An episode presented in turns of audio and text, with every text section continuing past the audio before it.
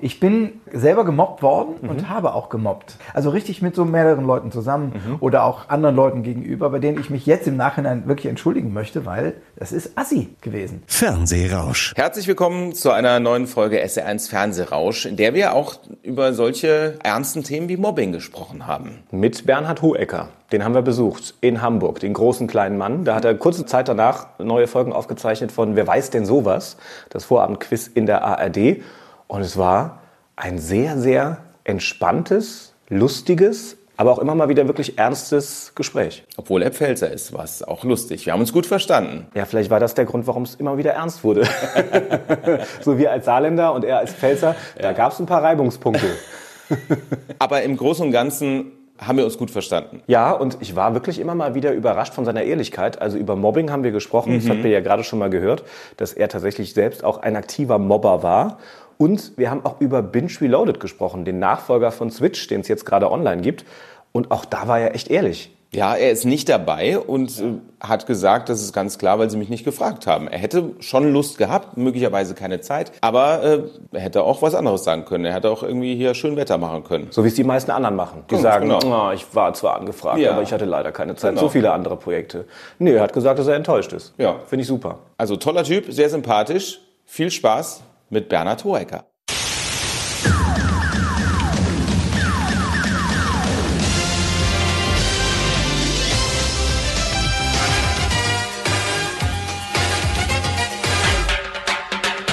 SR1 Fernsehrausch, der TV-Podcast zum Hören.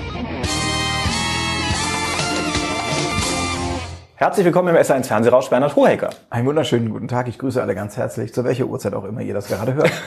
Wir legen gleich los, aber erstmal kommen fünf kurze Fragen und die Bitte um kurze Antworten. Okay, das ist meistens der schwerste Teil, aber dann habe ich den schon mal hinter mir. Die Schnellfragerunde. Echter, vollständiger Name. Bernhard Hohecker. Mein Job beim Fernsehen. Entertainer, glaube ich, trifft es am besten. Das schalte ich ein. Amerikanische Netflix-Serien und Dokumentationen sowie Podcast über Politik und Wissenschaft. Das schalte ich ab. Alles, wo die Gefahr besteht, von Werbung unterbrochen zu werden. Wie zum Beispiel, wer weiß denn sowas, fällt mir gerade auf. ja, also ich gucke keinen Trash-TV. Mein aktueller Kontostand. Ausreichend. SR1 Fernsehrausch, der TV-Podcast zum Hören. Wir sind in Hamburg, im Studio Hamburg, wo du gleich, also jetzt ist es gerade Vormittag, aber du musst gleich noch ein bisschen was arbeiten, denn du zeichnest ein paar Folgen auf von Wer weiß denn sowas? Wie genau. viele Folgen stehen da heute auf dem Plan? Äh, drei Stück. Wir machen am Tag drei Sendungen hintereinander und das eine Woche lang, von Montag bis Freitag, mhm. so dass wir dann 15 Folgen haben. Und das ist so der normale Standardrhythmus. Dann gibt es mal Wochen, da ist eine XXL drin. Dann haben wir halt nur eine Sendung an dem Tag, das ist, ist ja klar. Dann gibt's mal Wochen, da ist ein Tag verkürzt, aber in normalerweise fünf Tage, drei Sendungen, Punkt. Ausgestrahlt wird's am Vorabend, jetzt ist es Vormittag. Ausgestrahlt wird's um 18 Uhr, genau. Ja. Ist jetzt nicht unbedingt irgendwie so eine Zeit, wo man vermutet, dass da eine lustige Unterhaltungsshow aufgezeichnet wird. Wie kommt man da überhaupt in Stimmung? Oh ja, die, das Tolle ist ja, dass wir ein sehr lockeres Format sind und mhm. auch jetzt in der Zeit, wo wir ohne Publikum drehen, dieser Spieleabendcharakter noch vorhanden ist. Also weil wir halt einfach uns untereinander gut verstehen, weil wir Spaß haben, weil es von der Atmosphäre sehr angenehm ist, das Team ist sehr angenehm, die Redaktion stellt sehr lustige Fragen, die einen auch zum Lachen bringen. Und äh, wir haben ja immer wieder wechselnde Gäste, die immer wieder einen neuen Impuls reinbringen. Mhm. Aber wie fühlt sich das an? Ist ja schon ungewohnt ohne Zuschauer. Es sind verschiedene Dinge. Also Publikum ist natürlich ist natürlich toll, weil die Leute sind live dabei. Man sagt etwas, es kommt sofort eine Reaktion. Insofern warten wir natürlich darauf, dass wieder Publikum kommen kann. Auf der anderen Seite ist es im Moment so, man sitzt da, trifft eine Entscheidung, sowas wie ist es jetzt A? Ich glaube, es ist A, ohne dass man hinten hört. Oder also es ist ein, was den Quizcharakter angeht, ist oder den Prüfungscharakter der Sendung angeht, ist der Druck weniger da, weil die Leute einem nicht sofort mit äh, oh Gott und äh, mit so Negativemotionen. Aber geht man dann dementsprechend vielleicht auch ein bisschen zu locker in die Sendung manchmal, weil man eben keine Zuschauer hat, vor denen man jetzt performen muss, weil es ja aufgezeichnet? Nee, die Sendung selber ist, das ist für mich wie Radio. Also ich gehe jetzt ja hier auch relativ locker in so ein Interview. Also die meisten Leute, die unterhaltsam zusammensitzen, haben ja kein Publikum sondern der Spaß entsteht untereinander. in der, in der Gruppe. Das ist die Dynamik, um die es vor allen Dingen geht. Es würde überhaupt nichts nützen, wenn wir gutes Publikum haben, aber die Leute untereinander äh, nicht miteinander harmonieren. Und das ist, glaube ich, ein Geheimnis der Sendung, dass wir so verschieden sind.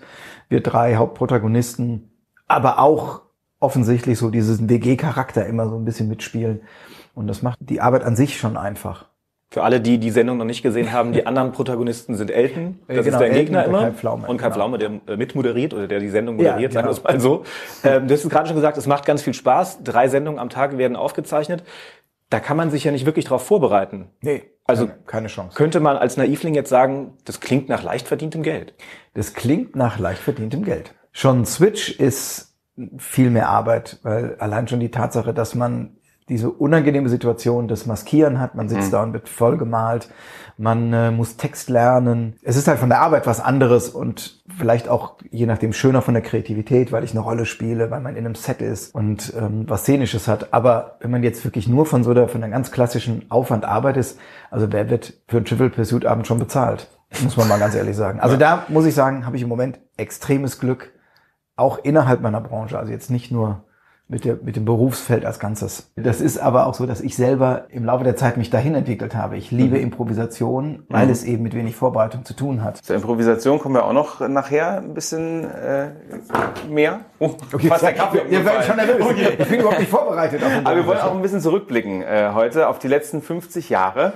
Ähm, geboren Oh ja. bist du in Neustadt an der Weinstraße. Richtig. Ich bin geborener Pfälzer. Ja. Hören die Saarländer an sich nicht so gerne, aber gut, das ist wohl wahr. Ja, ich weiß, wie ich, äh, wie ich ja, dann, wenn ich gerne im Saarland bin, ich ja gerne unterwegs. Und gerade im Grenzbereich äh, ist es sowohl auf der einen als auch auf der anderen Seite sehr schön, wenn man sagt, ich bin sehr gerne hier, denn ich bin auch Pfälzer.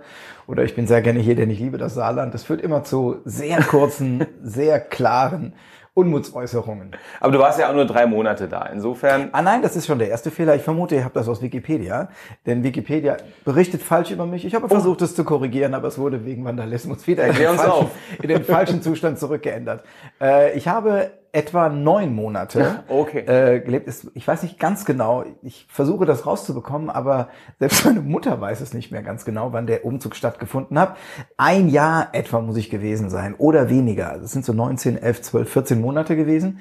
Dann sind wir meinem Vater, der Postbeamter ist, nach Frankfurt gefolgt, zur, der dort in der Oberpostdirektion gearbeitet hat. Und äh, dort habe ich dann gelebt von wahrscheinlich dann ein Jahr, bis ich zehn war. Genau genommen war ich natürlich neun, denn ich bin erst 1980 zehn geworden. Da sind wir dann nach Bonn gezogen, wieder meinem Vater folgend, der dann von der Oberpostdirektion Frankfurt zum Bundesministerium für Post- und Telekommunikation nach Bonn gegangen ist und war dort dann Sachbearbeiter für die Fahrzeugunfallbearbeitung. Hat also Karriere gemacht. Er hat Karriere gemacht und das, da muss ich sagen, habe ich wirklich ganz großen Respekt. 15 Geschwister oder 14 Geschwister. Ähm, die Mutter natürlich nicht gearbeitet. Der Vater war, in der Familie sagt man gerne, er war bei der Stadt, aber er war Hilfsarbeiter. Also er war jetzt, hat Müll gesammelt und hat wirklich da ausgeholfen. Also hatte keinen wirklich äh, finanziell einträglichen Beruf und äh, die haben die ganzen Kinder durchbekommen. Und mein Vater hat es geschafft, äh, bis nach Bonn ins Ministerium zu kommen. Und das finde ich schon, habe ich großen Respekt. Bevor du es nach Bonn geschafft hast, stand da noch ein ganz anderer großer Auftritt bevor, und zwar in Frankfurt. Dein erster so schnell, ne? großer Auftritt deines Lebens Ja. beim Karneval. In der Christophorusgemeinde St. Christophorus in Frankfurt-Preungesheim gab es einen holländischen ähm, Pfarrer, von dem ich eigentlich nur noch weiß, dass er Holländer war und Tomaten mit Zucker gegessen hat. Der wiederum hat sich natürlich sehr gefreut, dass wir Vater Abraham mit seinen Schlümpfen ähm, dargebracht haben. Also wir heißt der Pfarrgemeinderatsvorsitzende, hat sich als Vater Abraham verkleidet und in einem unfassbar schlechten Holländisch wahrscheinlich, sag mal, von wo kommt ihr denn her, gesungen. ähm, und ich war einer der beiden Schlümpfe und habe dann gesungen Tralalalalalalala. Das war mein allererster Bühnenauftritt. ja, schön. Du hast mal in einem Interview auf die Frage, was würden Sie anders machen in Ihrem Leben? Hast du gesagt, ich würde weniger mobben. Was? Ja. Echt? War das auf die Schulzeit bezogen? Dämlich bin ich denn? Natürlich wird weiter. Nein, ähm, ich bin selber gemobbt worden und habe auch gemobbt. Also ich weiß noch, dass wir neben jemandem standen und wir nennen ihn jetzt mal Frank, einfach so als fiktiven Namen und haben äh, gesagt, ey, der Frank, und er hörte das natürlich, der ist wirklich, boah, wenn ich die Eltern vom Frank wäre, ich würde ihn weggeben, der ist ja so doof, ich würde mich nicht, aber ich würde ja sehr, wahrscheinlich merkt er gar nicht, wie doof er ist, weil er so doof ist. Also richtig mit so mehreren Leuten zusammen oder auch anderen Leuten gegenüber, bei denen ich mich jetzt im Nachhinein wirklich entschuldigen möchte, weil das ist assi gewesen. Das Problem war bloß, wir haben äh, zusammen jemanden gemobbt und irgendwann hat, hat die Gruppe aufgehört, ihn zu mobben, ich nicht. Und dann war ich selber im Fokus und war dann so ein, war, es war total ätzend. Da war ich 14 Jahre. Äh, Und da bin ich dann in der neunten auch sitzen geblieben. Also die Noten sind komplett runtergegangen und das war für mich im Nachhinein, das war natürlich auch, da war ich übrigens auch aufgeregt, aber das war für mich ein totales Geschenk, weil ich war die Deppen los, also die ganze Gruppe los, war aus der Dynamik raus und in der nächsten Klasse war ich der Ältere, war ich einer der Älteren.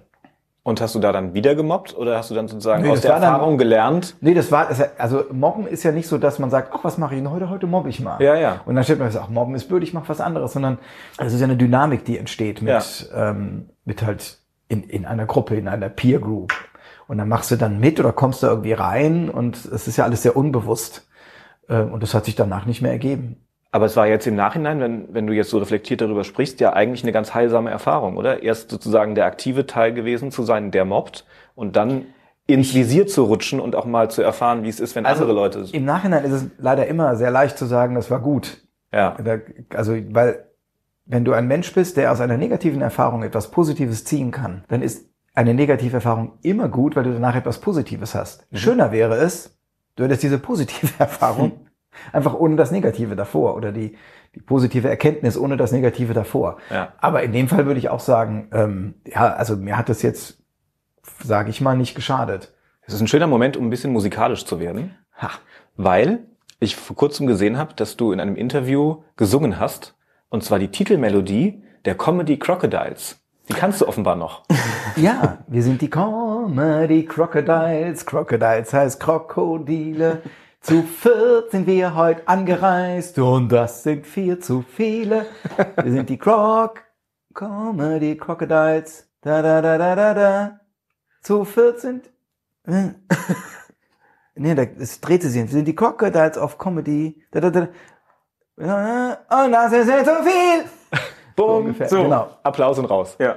Mit Genau, Bastian Pasewka hast du die gegründet, in der Schule noch. Der Ja. war bei dir auf derselben Schule. Mit Bastian Pasewka und Kai Ruth Wenzel, ähm, der äh, im Kölner Raum äh, bekannt ist, und Oliver Bröker, der als einziger was Vernünftiges gelernt hat. Er hat nämlich sein Studium beendet, äh, hat seine einen Doktor gemacht und ist dann in die Schweiz gegangen und hat eine Firma gegründet. Also ich sag mal so, von allen ist er der erfolgreichste, muss man sagen. Was habt ihr da gemacht auf der Bühne? Also wir haben, ich habe angefangen mit Jonglieren.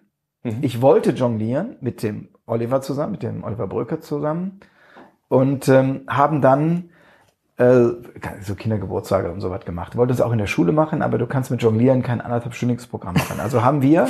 Leute dazu gesucht, die auch Kleinkunst machen wollten, von Pantomime, Schwarzlicht. Und jeder sollte mal ausprobieren, was so geht. Und da ist halt der Bastian mit dem Kairot aufgetaucht, weil die in der Theater AG waren und mit dem Oliver zusammen in der Foto AG. So kam das dann zusammen. Und dann haben die Sketche gemacht und wir unser Jonglieren.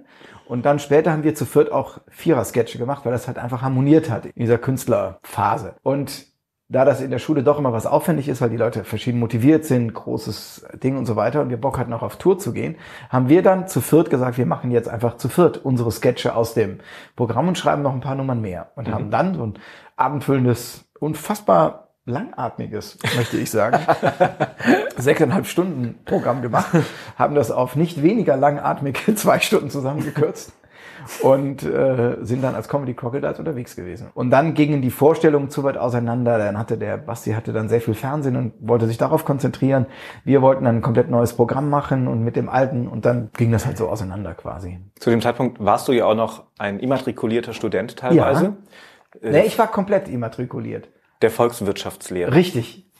Und hast abgeschlossen mit einem Vordiplom. Ich habe abgeschlossen mit einem Vordiplom und ich sage, Was sagt man war- dazu dann abgeschlossen? Damals sagte ich, ich habe abgeschlossen. Ich habe es beendet, genau. Äh, mit dem Vordiplom. Und wie ich so gerne sage, damals äh, hieß das halt noch Vordiplom, heute wäre es ein Bachelor. Ja. Das ist dann wiederum abgeschlossen. Was ja, dann stimmt. ein Abschluss ist. Allerdings weiß ich, dass der Bachelor ein Hauch mehr Aufwand bedeutet als ein damaliges Vordiplom. Da, Ja. da musste man halt nur Prüfungen bestehen und beim Bachelor muss man, glaube ich, auch noch eine Arbeit schreiben.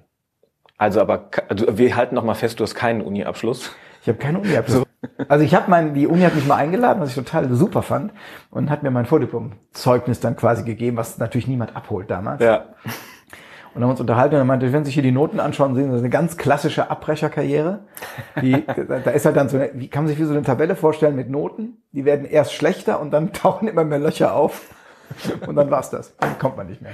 Naja, du hast es ja nicht gebraucht, es ist ja was aus dir geworden. Und das hast du ja unter anderem tatsächlich auch Bastian Pastewka so ein bisschen mit zu verdanken, weil der damals beim WDR gearbeitet hat für die Sendung Lolo, Lolo Rosso. Rosso, genau. Und hat gesagt, hier Bernhard, wir könnten dich gebrauchen. Und da hast du deine ersten Fernseherfahrungen. Genau, da haben wir die, äh, da hat der Komparsen gesucht halt für Lolo Rosso. Oder, also, und dann haben wir halt mitgemacht. Und da habe ich dann meine ersten Fernseherfahrungen gemacht, mal zu sehen, wie ist das, eine Kamera vorne, Ton am Körper, wo gibt's Essen? All die wichtigen Dinge. Wie schafft man das mit möglichst wenig Text lernen, so einen Drehtag zu überstehen? da ging das schon sehr früh los, genau. Und dann ähm, ist der, der Redakteur oder Chefredakteur, also wer der, wie der genau, wie die funktioniert, weiß ich nicht. Ich meine, es war der Redakteur gewesen, ist dann Producer geworden. Das ist dasselbe nur im, nur beim Privatfernsehen gewesen. Klingt geiler. Ähm, genau, das ist der, genau, der Redakteur ist der Chef vom, Sen vom Senderprojekt und der Producer ist der Chef bei einer Produktionsfirma.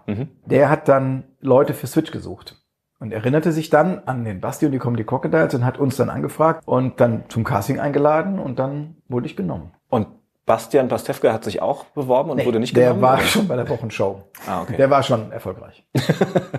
Ja, aber du wurdest dann auch deutschlandweit bekannt mit Switch. Hast, Ähm, mit Switch, ja, weil das halt ein, sehr kultig war und auch unfassbar viel Spaß gemacht hat. Und ich muss sagen, die eigentliche Schule fürs Fernsehen war Switch, weil wir natürlich alles gemacht haben.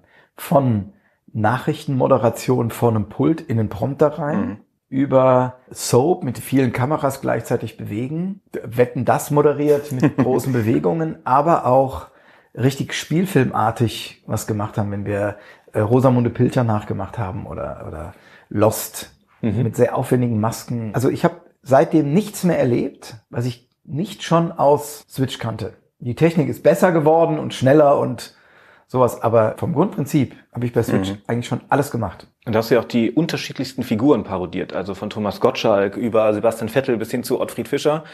Im Nachhinein sagen immer alle, ach, man fühlt sich doch geschmeichelt, wenn man parodiert wird. Aber gab es Leute, die es nicht so lustig fanden? Ja, es gab welche. Ähm, ich glaube, die Prinzen waren nicht so nicht so begeistert. Da haben wir Piercing am Hoden statt Küssen verboten gesungen.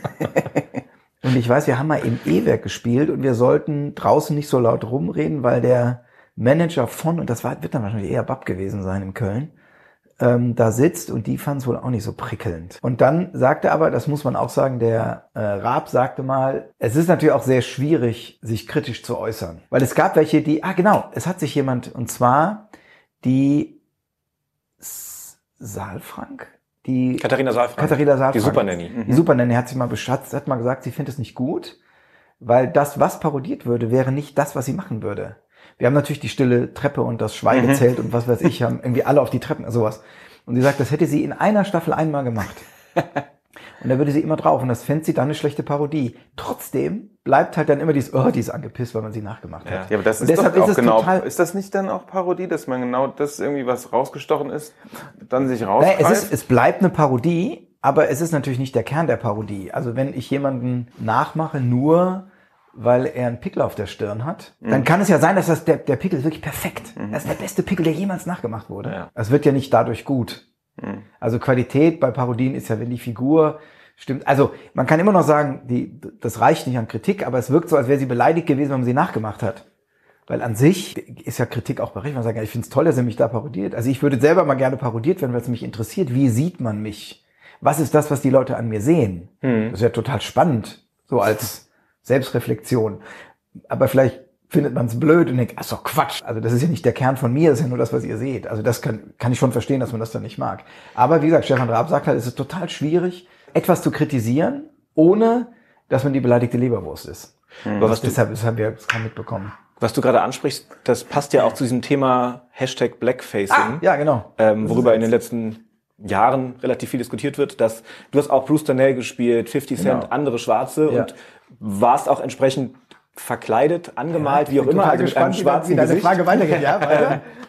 Und da ist schon die Frage, wie sonst sollst du Bruce Darnell oder 50 Cent spielen, wenn du ihn nicht auch äußerlich darstellen darfst? Genau, und das ist das Lustige ist, ähm, das war ja Thema. Ja. Und ähm, ich habe da ja auch ein Statement so abgegeben und das wurde, ich sag mal, leicht verkürzt. Ich war total, mich total lustig, dass so ein, es geht ja schon eher, ist ja eher vielleicht mehr ein politisches, kulturell politisches Statement, wie das verkürzt wurde und falsch ist, dass ich mich davon distanziere und Ja. so. Und das ist total falsch. Also das Statement ist mehr oder weniger angekommen nach dem Motto, würde ich heute auch nicht mehr so machen. So, und das ist falsch. Das will Ja. ich heute nochmal so machen. Ich finde, ich wäre heute sehr viel vorsichtiger, was Sachen angeht, also wie man immer jetzt vorsichtiger ist, als ich auch in den 80ern, vor- äh, in den 90ern vorsichtiger war, also in den, also in den 80ern vorsichtig war und man da vorsichtiger war als in den, Ja. So, weil man sich ja entwickelt, so, Ja. ne? Aber, äh, also ich würde, was Blackfacing angeht, gucken, dass es mehr ist als nur schwarz anmalen. Also einfach nur, weil es lustig ist, dass ein Schwarzer durchs Bild läuft, sich schwarz anmalen, wäre zu wenig. Ja. Wenn ich aber eine Parodie mache, führt überhaupt gar kein Weg dran vorbei, mich Ja. schwarz anzumalen. Ja. Und warum soll ich nicht Bruce Darnell machen sollen? Und warum soll ich dann nicht eine entsprechende Nase, eine Lippe? Also es ist ja nicht so, dass ich versuche, äh, einen Neger zu machen mit einem Knochen im Haar, einfach nur, weil es lustig ist, Ja. sondern ich versuche ja möglichst nah ranzukommen. Du versuchst Bruce So Darnell wie- zu machen und er ist nun so mal zufälligerweise Er ist nun mal, er hat dunkelhäutig. eine dunkle Haut und er hat eine Physiognomie, die halt entsprechend ist. Und ähm, das ist dann, geht, also wie bei Gottschalk ja auch, da mache ich mir auch lange Haare, ich mache die Nase nach vorne. Kerner hat riesige Ohren. Das ist ja auch nicht, also dann dürfte man ja alles weglassen, müsste man alles weglassen, wo Leute nichts für können. Und dann bleibt quasi nur noch Klamotten übrig. Ja. So. Oder das, was derjenige sagt. Äh, Klar, dann bleibt nur noch. Weil das äh, ist ja die Und Kritik. selbst bei der Sprache willst du ihm einen Vorwurf machen, dass er in Bayern groß geworden ist Ja. und kein Hochdeutsch gelernt hat, weil das kulturell eine andere Bedeutung hat als in Sachsen oder im Rheinland. Switch gab es zweimal. Erstmal Ja. diese drei Jahre bis 2000 und dann ging es ja erst So so, drei Jahre? Ja, Ja. 97 bis 2000. Nein, echt? aber dann ging es ja nochmal richtig durch die Decke. Von 2007 bis 2012, da kamen dann die ganzen Preise, Grimme-Preis, äh, Comedy-Preis und waren ja auch äh, durchaus äh, nach wie vor war- erfolgreiche ja, war alles. Personen neben dir, genau. Nette Frier, Max Giermann, Ja, da kam dann, ich sag mal so, äh, also, also Ke Kessler ich, natürlich. es ist ja eh so, habe ja sehr großen Respekt vor den anderen Kollegen. Ich habe unfassbar viel von denen gelernt, weil die haben das gelernt als Schauspiel. Und ich habe mich mit Peter Nottmeier, mit der Petra Nadolny, mit dem äh, Michael Kessler total viel darüber unterhalten oder die beobachtet, wie arbeiten die, was davon kann ich Mhm. du gebrauchen. warst ja Quereinsteiger quasi? Du ja- ich bin halt, ich mache das aus Spaß, Mhm. so ein bisschen. Ähm, ich habe das nie wirklich gelernt. Und da gab es dann auch die, es gibt ja dann auch diese beiden Richtungen. Die einen, die sagen, es reicht, wenn ich weiß, wen du meinst. Ich freue mich, immer den Hohecker zu erkennen. Bei mir hat man immer den Hohecker erkannt. Also ich sag mal so, bei Max Giermann, ja, ich kann heute, die Person. ich kann heute nicht, wenn ich in der Landsendung sitze, muss ich ununterbrochen lachen, weil ich mir zwischendurch nicht sicher bin, ob es nicht doch der Max Giermann ist. Und da gibt's ganz viele. Ja, beim, beim Comedy-Preis, also er als, kam er jetzt als Sträter raus und da habe ich auch kurz gar nicht gestutzt gesehen. Ah, das und dachte, ist der das jetzt? Nee, irgendwie sieht er komisch aus. Ah, lustig, das muss ich mir mal, das habe ich auch nicht gesehen. Ah, guter Tipp. Ja. Ja, also der hat eine Disziplin und der hat eine Figur und die macht, die lernt er und übt er, bis es passt. Und er hat auch eine Clownsausbildung, also das ist immer sehr lustig, weil, also wenn ich Diktator wäre, wäre der Clown das erste, was ich verbiete, das zweite, zuerst kämen die Pantomimen, dann der Clown. Aber ist natürlich, ich weiß, dass das eine echt große Kunst ist und die, da es sehr auch um Physiognomie, um Körper, um Bewegung, um Feinheiten geht, die mir völlig abgehen. Ja. Pantomimen werden grundsätzlich von Schauspielern gehasst, weil sie nie Text lernen müssen wahrscheinlich. Beim dritten Auflauf von Switch bist du nicht mehr dabei. Heißt jetzt auch nicht mehr Switch, sondern Ich hab- heißt jetzt Binge Reloaded. genau, ich habe nur davon gehört. Genau. Gibt's bei Amazon Prime. Als ich das gehört habe, war natürlich dieses, kann man mich nicht wenigstens mal fragen? Ah, du bist gar nicht gefragt nein, worden. nein, ich habe das erfahren. Weil es machen ja zwei Leute, Michael Kessler, Kessler und Martin Kleppno machen ja mit. Genau, die machen mit. Äh, Und da freue ich mich auch total drauf, weil die wir beide total gut sind. Ähm, man, also ich bin nicht mal gef also bin ich nicht gefragt worden. Ja, ja, man muss ja nicht gefragt werden. Das ist ja eine andere Sendung. Aber trotzdem ist ich werde ja auch nicht bei jedem Quiz gefragt. Ja, wobei das schon. Aber ich leider nicht. Ähm, deshalb ist man ein bisschen, hat man so dieses, naja, es wäre schon nett gewesen, so dass die Eitelkeit kommt dann schon. Aber letzten Endes bin ich total froh, weil ich hätte überhaupt gar keine Zeit gehabt. Und ähm, ach, wobei ich jetzt glaube ich doch trotzdem gerne gemacht. Ach, ich weiß es nicht. Also ich wollte gerade sagen, wenn man Lust Thema. darauf hat, hätte man sich ja auch Ja, Zeit dafür nehmen Das können. ist richtig. Ja, ja.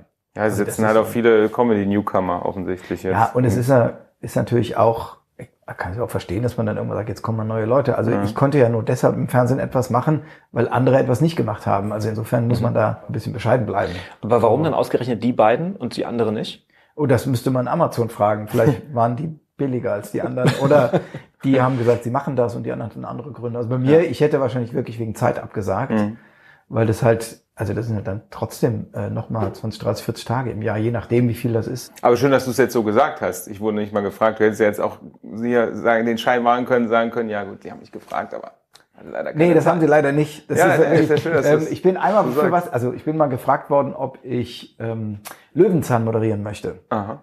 Nach, nach Peter Nach Lustig. Peter Lustig, äh, als er aufgehört hat und dann haben sie, und äh, ich bin natürlich ein riesengroßer Fan von Löwenzahn und äh, dann haben wir uns darüber unterhalten und dann habe ich, äh, dann haben sie gesagt, wir, hätten die, wir haben die jetzt zuerst gefragt, sind unser Lieblingsding, weil sie stehen natürlich mit Genial daneben auch so ein bisschen für Wissen äh, und sind ja auch neugierig und haben so eine Art, wo Kinder Spaß dran haben und so weiter und dann war ich irgendwann in einem Weltinterview, da kam quasi genau dasselbe Thema und ich erzählte, ja, aber bei Peter Lustig bin ich gefragt worden und so weiter. Neben mir saß Wiegald Boning, war ein Doppelinterview und er sagte, echt, mir haben sie auch erzählt, ich wäre der Erste gewesen und ich könnte so gut mit genau dieselben Sachen. Das dann sehr lustig war. Und warum hat das nicht geklappt? Weil das hätte doch wirklich gut gepasst. Ich weiß gar nicht warum. Ob sie sich dann doch für einen anderen entschieden haben oder ob ich Nein gesagt habe, weil ich eben, also ich bin jemand, der wirklich auf seine private Zeit achtet. Und obwohl ich das mache, habe ich zu wenig. Weil ich bin eine Woche in Hamburg, in der ich kann ich nichts machen, außer Fernseh gucken und klettern, weil was für ein Hobby will man denn sonst machen? Es gab ein Jahr, da war ich 110 Tage außer Haus, also nicht zu Hause. Und das heißt ja nicht, ich habe 110 Tage, war ich einfach nur tagsüber weg, sondern ich war wirklich von morgens bis abends weg, habe woanders übernachtet. Das heißt, die anderen Tage, die man da ist, die man ja eh auch noch arbeitet mit Sachen, die man von Bonn aus macht, sind dann natürlich auch für Familie und Privatleben da. Und da muss ich total darauf achten, weil das sonst merke ich, das geht, geht werde ich depressiv und habe ich keine Lust zu. Formate, bei denen es ganz gut funktioniert, hast du eben schon mal gesagt, sind Improvisationsformate, weil man sich da nicht so wirklich viel drauf vorbereiten kann. Richtig. Hast du ja auch eine Menge gemacht, Schillerstraße bei Sat1 oder Wir sind das Volk. Ja, und, das hat- ähm, durchgedreht beim ZDF. Ja. Auch Impro-Formate gewesen. Aber was ich krass finde, ist, was du gerade mit Wiegald Boning machst. Mit dem bist du seit einiger Zeit auf Tournee Ja. und ihr kommt auf die Bühne und seid blank. Also habt nix. Wie funktioniert das denn? Es funktioniert total super. Und es ist wirklich, also es macht so einen Spaß. Jetzt habe ich mit Wiegald natürlich auch einen an der Seite, der wirklich gut ist. Ja. Also das Konzept nur für die Leute, die es nicht kennen, und das werden sehr viele sein, ist das, äh, diese, das Konzept, oder ich kann es nur Konzept nennen, weil das Programm klingt immer so, als, Als würde es was als geben. würde es das geben. also das Konzept ist, also es nennt sich gute Frage. Und das Konzept ist, wir kommen auf die Bühne, sagen Hallo, erklären das Konzept und fragen dann, hat jemand eine Frage? Und dann melden sich die Leute und dann beantworten wir die. Und es ist wirklich völlig egal, was gefragt wird. Da ist alles bei gewesen. Von ganz klassischen, ich nenne sie jetzt mal so, diese Talkshow-Fragen, wie habt ihr euch kennengelernt, wie seid ihr zum Fernsehen gegangen, gibt's die Doofen wieder, äh, wie, beim Wiegald, ne, wie kommst du, wer macht, wer macht deine Klamotten? Und bei mir ist immer die Frage, äh, wie ist denn der Elton so privat und sowas. Ne? So, die, so, dann gibt's äh, diese Showfragen, die man, die halt bei Genial daneben oder bei uns auch auftauchen. Äh, was machen die gelben Schilder auf den Feldern? Äh, warum ist die Banane krumm? Was passiert, wenn die Erde eine Ecke wäre, äh, eckig wäre und nicht rund? Also solche so Fragen. Und dann gibt es aber auch Fragen, die nicht sofort so ein Comedy- oder Unterhaltungserwartung haben. Also was haltet ihr da von der Flüchtlingskrise? Ist Merkel eine gute Kanzlerin? Was kommt nach Trump? Wisst ihr, das war eine der Fragen, die fand ich ganz spannend, weil die interessanterweise auch im Osten gestellt, aber das war eine Frage, die schon eine Antwort impliziert, was in den Geschichtsbüchern von äh, in der DDR damals so war. Ähm, wisst ihr, dass Organspenden von Lebenden entnommen werden? Und das ist natürlich total spannend, weil das das ist jetzt erstmal kein Thema, wo man sagt, hey, ich mache ein Comedy-Programm zum Thema Organspende. Das ist eine super Nummer. Sondern, und dann fängt man an, so ein bisschen sich darüber zu unterhalten und die Art, scheinbar die Art wie ich, und ich weiß die Art, wie der Wiegald über so etwas redet, ist mindestens interessant zum Zuhören, wenn nicht dann auch lustig. Also irgendwas findet man dann schon für so ein Gag. Also der Wiegald sagte dann halt irgendwann, als wir uns so unter- meinte, ganz ehrlich, mich kann man komplett ausweiden.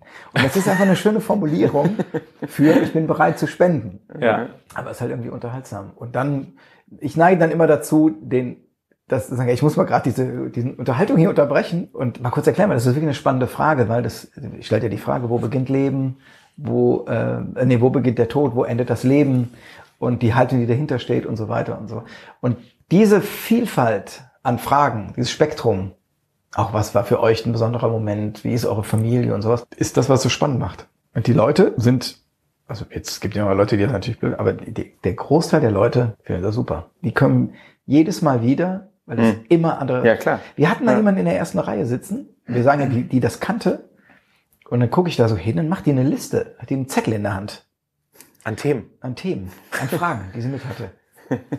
Geil. Und dann haben wir, hat sie so ein paar Abwend, hat keiner gemeldet, kannst du was von deiner Liste nehmen? Und sie, ja, warte. Und dann können wir auch sagen, äh, was hat, äh, und dann hat sie sortiert, Thema Fernsehen, privat, an Wiegald, an Bernhard. Und dann sagt, ich habe lange nichts mehr, kannst du noch, hast du was unter, an mich? Und das war natürlich, hatte eine ganz eigene Dynamik. In Luxemburg haben wir gespielt und das Problem ist immer, die Leute trauen sich nicht, uns eine Frage zu stellen live, weil die, dass die anderen zuhören, um sich dann zu melden und dann, das ist immer so ein bisschen Verhalten, das muss ich erst auflockern, deshalb haben die Leute, können die Zettel ausfüllen, die sie dann in so einen großen ähm, Topf werfen und da ziehen wir die dann raus. Ah, okay. So, das ist das Ja. Einzige, was so. Ähm, aber wir wissen nicht, was drin ist. Wir ziehen wirklich das und lesen auch Fragen mehrmals vor, wenn sie dieselben sind. Und in Luxemburg war wirklich bis in die Mitte der zweiten Hälfte nur Fragen aus dem Publikum, bis dann die Frage kam, warum zieht ihr eigentlich keine Karten aus dem, aus dem Bottich? Also das war wirklich beeindruckend, das fand ich beeindruckend, dass so viel Publikumsbeteiligung da war. Das Und- sind 400 Leute, 600 Leute. Wie hört man dann auf, wenn alle Fragen Der beantwortet Wecker sind? geht an. Es klingelt der Wecker. Ah, okay. Ah, okay. Also bei mir eine Uhr und bei ihm ein Handy. Und dann sagen wir, der Wecker klingelt, lasst euch nicht stören, nur wir müssen wissen, dass dreiviertel Stunde vorbei ist. Ja. Und dann macht man noch so ein paar Fragen und dann, das ist jetzt das, das unfassbar dramaturgische Konzept, was dahinter steckt. Wir warten auf einen großen Lacher oder auf einen Moment, der passt so, so jetzt, das war's. Also Ja. wenn man dann, so- wenn dann kommt dann irgendeine Frage, ähm, seid ihr denn gern zu Hause? Und man sagt, wir sind natürlich sehr gern zu Hause, wir lieben unsere Familie, unsere Kinder, unsere Frauen und alles Mögliche. Aber am allerschönsten, Ist es- da, wo wir uns wirklich zu Hause fühlen. Das ist hier in Oerkenschwick. So, das ist natürlich so, ne, so ein klassisch, alle wissen, großer Lacher und dann kommt die Musik. Also schön. darauf Ja. wartet man, dass man das dramaturgisch ein bisschen legt oder man, man also gibt so ein paar Sachen, die man dann natürlich, aber es funktioniert total gut. Cool. Mit Wiegald läuft sowieso immer gut. Ne, muss man mal sagen. Ihr habt äh, deine Lieblingssendung, hast du mal gesagt, äh, ist und bleibt immer noch nicht nachmachen. Ja, Als ihr so ein komplettes Haus hattet und das Ganz äh, ehrlich, mehr so oder weniger dem Erdboden gleich machen konntet. Kindergeburtstag hoch drei nicht nachmachen. Was passiert, wenn man Dinge macht, die man nicht, die man nicht machen soll? Wie halt zum Beispiel äh, Badewannenstöpsel, alles zustecken und dann lässt man einfach so ein Badezimmer volllaufen mit Wasser bis über die Scheibe hinweg und dann kracht einfach der Boden ein. Und man hat es nicht mehr neu aufgelegt, weil Ja, es das war genug nee, es oder war zu viele Leute nachgemacht Also es sind zwei Dinge, die ein Problem sind. Das eine war äh, rein wirtschaftliche Gründe. Es ist halt relativ teuer und deshalb muss er relativ früh gesendet werden, weil dann gibt's mehr Geld Mhm. als nachts um vier. Aber wenn man früher sendet, darf man nicht mehr alles machen. Mhm. Weil dann die Kinder, also weil dann auch jüngere Leute gucken. Das ist so ein Problem beim öffentlich-rechtlichen. Also eine Regelung beim öffentlich-rechtlichen. Und wir hatten eine Szene zum Beispiel total schön. Wir haben ja immer so Trenner gehabt, super Zeitlupen und einen Teddy sprengen. Was natürlich super aussieht, weil er aus so ganz vielen Elementen besteht. Äh, Augen, also feste Mhm. Elemente, die weit wegfliegen. Dann aber auch dieses Füllmaterial, was eine sehr hohe negative Beschleunigung hat. Das heißt, es fliegt total schnell weg und wird dann langsam. Und das sieht natürlich, das kann man schön in einem Kamerabild halten, zumal dann ja auch noch Teile des Füllmaterials glühen oder brennen. Und das in Superzeitlupe ist natürlich was Schönes.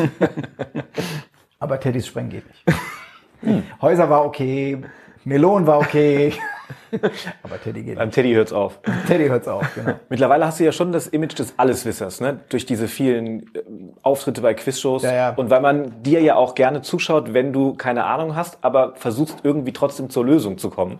Äh, du hast aber mal äh, in einem Gespräch mit Gregor Gysi gesagt, ähm, es gibt auch den einen oder anderen Prominenten, dem man vorher vielleicht mal eine Frage zusteckt, damit er vorbereitet in die Sendung kommen kann, damit er nicht ganz so dumm wirkt. Äh, nicht bei uns. Nee? Also in anderen ich Formaten. weiß, dass das das, was heißt, ich weiß das. Ich vermute es sehr stark ja. äh, in anderen Quizformaten, wenn ähm, Was treibt dich zu dieser Vermutung? Naja, ähm, Vero also das eine ist, ich weiß, dass Leute das gefragt haben. Könnt ihr mir denn ein, zwei Fragen geben, damit ich wenigstens bei einer Sache glänzen kann? Und das war schon bei Genial daneben so. Und das ist wahrscheinlich bei uns nicht anders. Aber dann sagen wir immer nein. Weil das, wenn das einmal rauskommt, also allein schon, wenn nur, man könnte das ja aus Spaß sagen. Die, also wir haben, äh, kann man, das ist natürlich ein lustiger Gag, wenn man sagt, ganz komisch, ich habe denen doch gestern noch die Frage gegeben, jetzt ist hier eine andere Antwort. Das ist natürlich lustig, aber es muss ich nur bei den Leuten mal dieser Gedanke kommen, wir würden, wir hätten was damit Ja. zu tun und dann ist die Spannung weg. Absolut, ja. Weil wer weiß denn sowas, kannst du eh, äh, dann geben wir dem Kandidaten eine Frage, also wir sowieso nicht, dann gibt die Redaktion dem Kandidat die Frage, damit er Bescheid weiß und dann nimmt der Elton die und dann kriegt er die gar nicht. Also dann Ja. müsste ich ja auch wissen, wir nehmen nicht Einspruch ja. oder auf jeden Fall tierisch tierisch. Also das ist so, was natürlich schon so ist, ist sehr schön, wenn wir haben Tennisspieler da und dann kommt die Kategorie Tennis und die finden etwas extrem Ungewöhnliches. Was selbst der Tennisspieler Sowas. nicht weiß. Oder wir haben Köche da und dann Ja. ist Essen und Trinken. Das ist natürlich Ja. ähm, sowas. Oder äh, wir hatten mal, ich glaube, Yvonne Katterfeld war das. Und das war total super, weil das war irgendeine Frage. Und dann sagte sie, es ging um Noten, Akkorde und so weiter. Und dann sagte sie, ich habe acht Jahre lang Klavierunterricht gehabt, was aber niemand wusste. So, und das war total lustig, weil sie es trotzdem nicht beantworten konnte. Und solche Sachen haben immer einen sehr unterhaltsamen Charakter. Aber äh, das ist halt bei uns nicht so. Ich weiß aber, dass bei anderen, oder nicht, ich weiß es nicht, ich vermute es nur sehr stark bei anderen Sendungen, weil du, ah, da sitzt dann irgendwie Frank Beckenbauer in einer, in einer Quizshow und kriegt drei Fußballfragen gestellt, wo man denkt, ganz ehrlich, das ist nicht Lotterie gewesen. So. Ja, oder ähm, Veronika Ferres, zwei Fragen zu Goethe, und das ist, glaube ich, irgendwie ihre Abschlussarbeit gewesen oder sowas. Mhm. Das hat dann sowas komisches.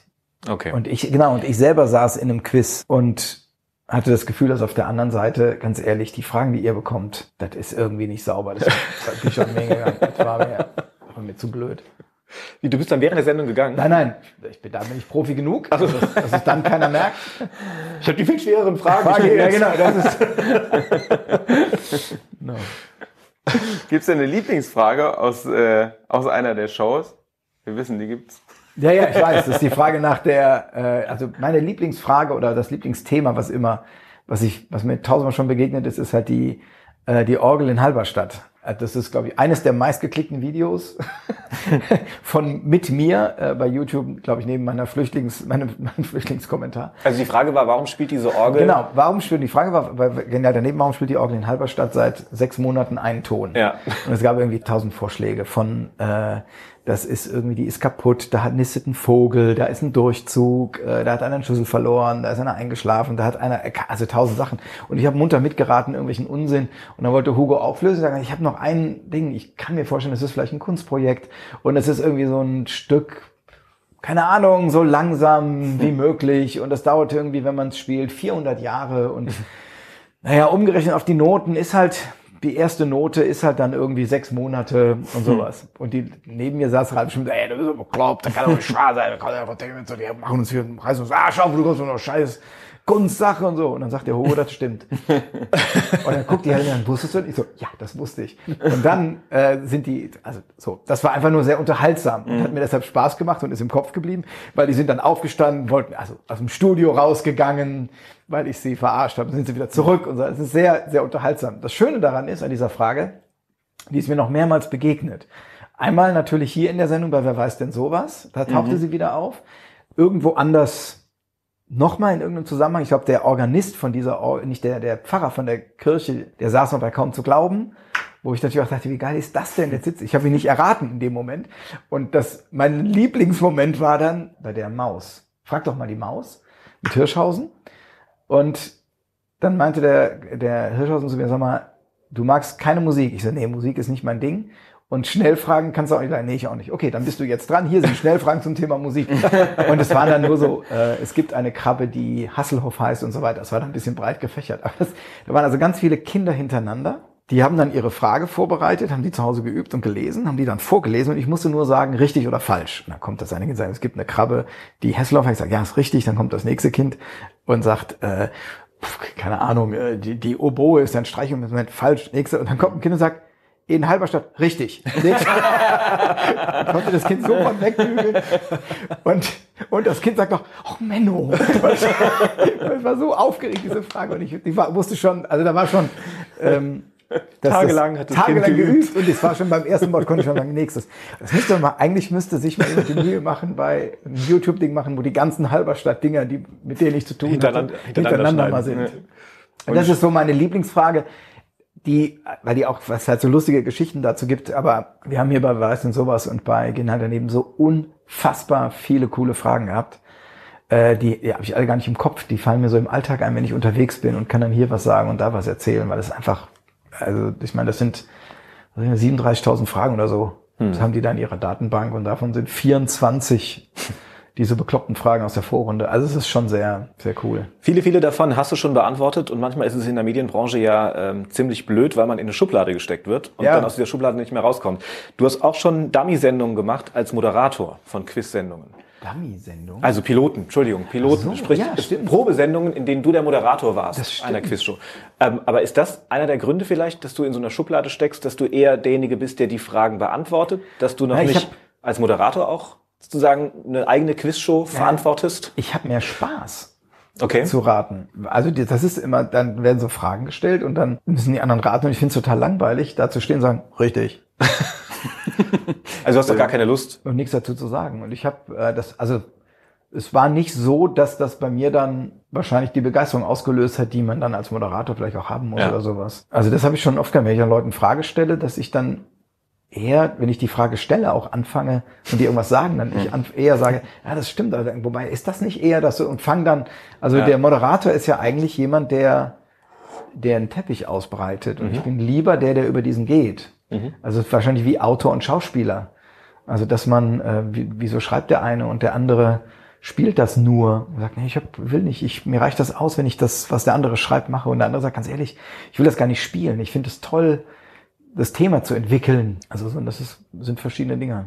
Also Schublade, ja, ist natürlich jetzt Quiz, was auch mit der Häufigkeit zusammenhängt. Aber, ist okay für dich. Aber ja, ja klar. Also Ja.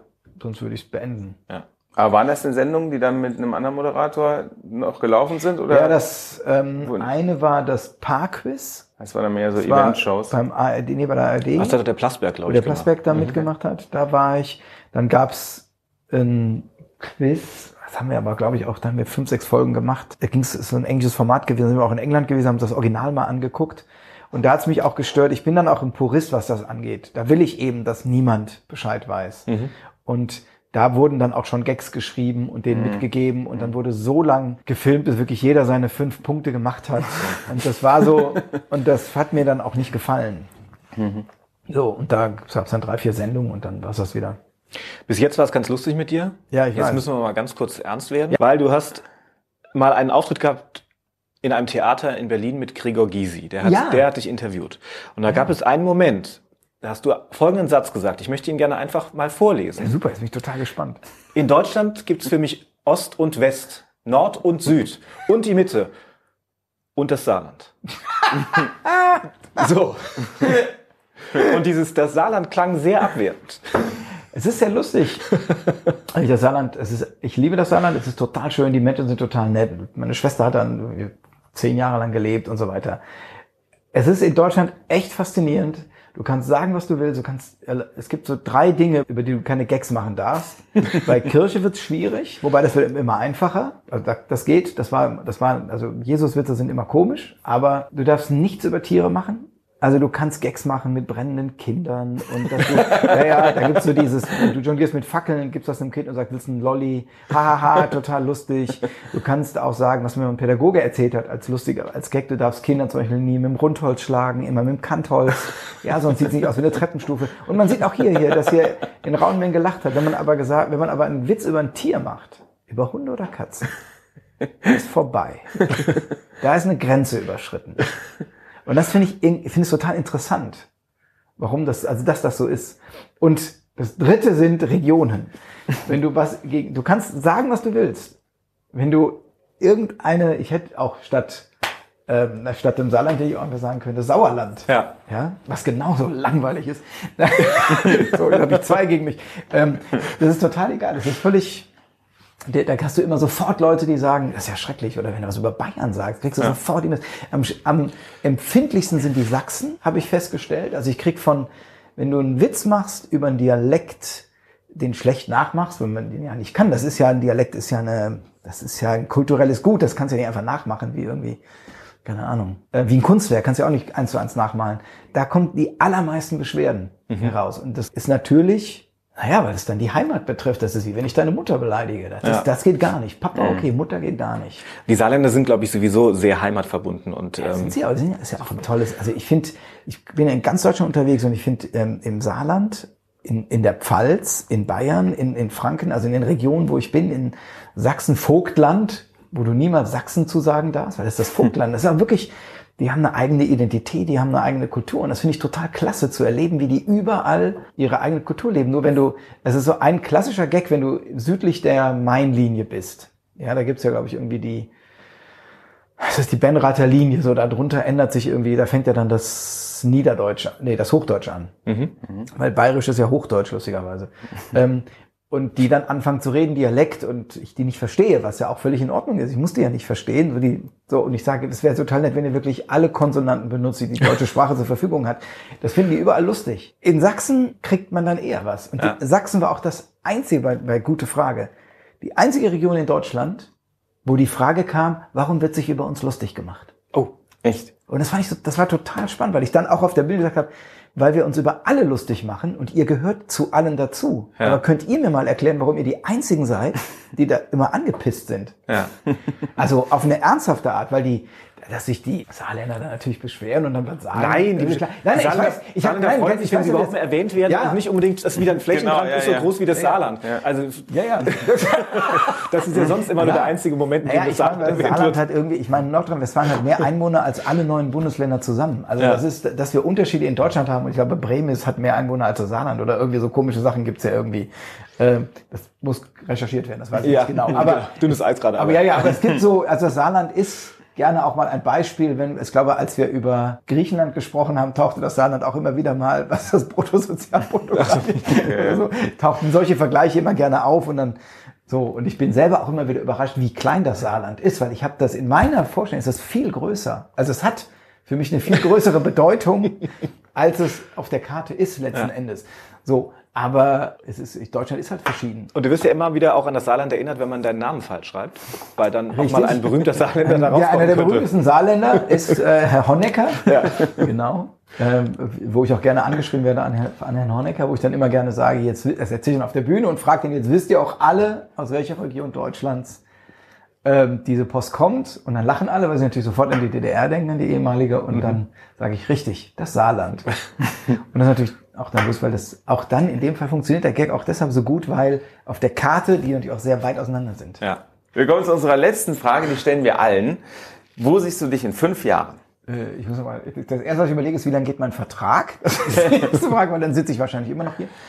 Ähm, ich, wo ich, das, also ich habe nicht dieses Bild im Kopf, dass ich, was ich, wo ich mich hin, wo ich mich hinarbeite oder wo, was ich machen will. Ähm, ich sehe mich in einem Job, der mir immer noch Spaß macht. Oder ich freue mich dann Zeit zu haben.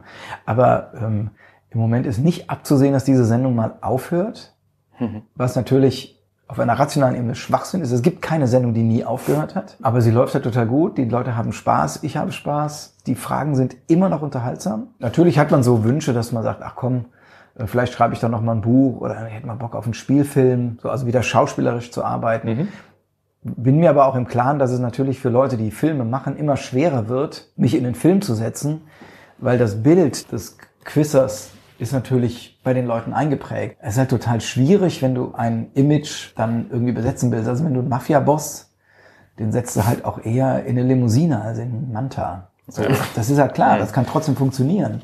Du musst dann nur wirklich überlegen, wieso ist das, also was passt da? Oder du machst es wirklich extrem dagegen besetzt. Also, das hat, also deshalb, ich äh, sehe mich froher Erwartung. Da wünschen wir viel Glück für Ja. die nächsten fünf Jahre mindestens. Ja, vielen wer, Dank. Mit, wer weiß denn sowas vielleicht Ja, auch noch. vielen Dank. Danke dir. SR1 Fernsehrausch. Moderation Daniel Franzen und Christoph Tautz. Alle Folgen in der ARD Audiothek.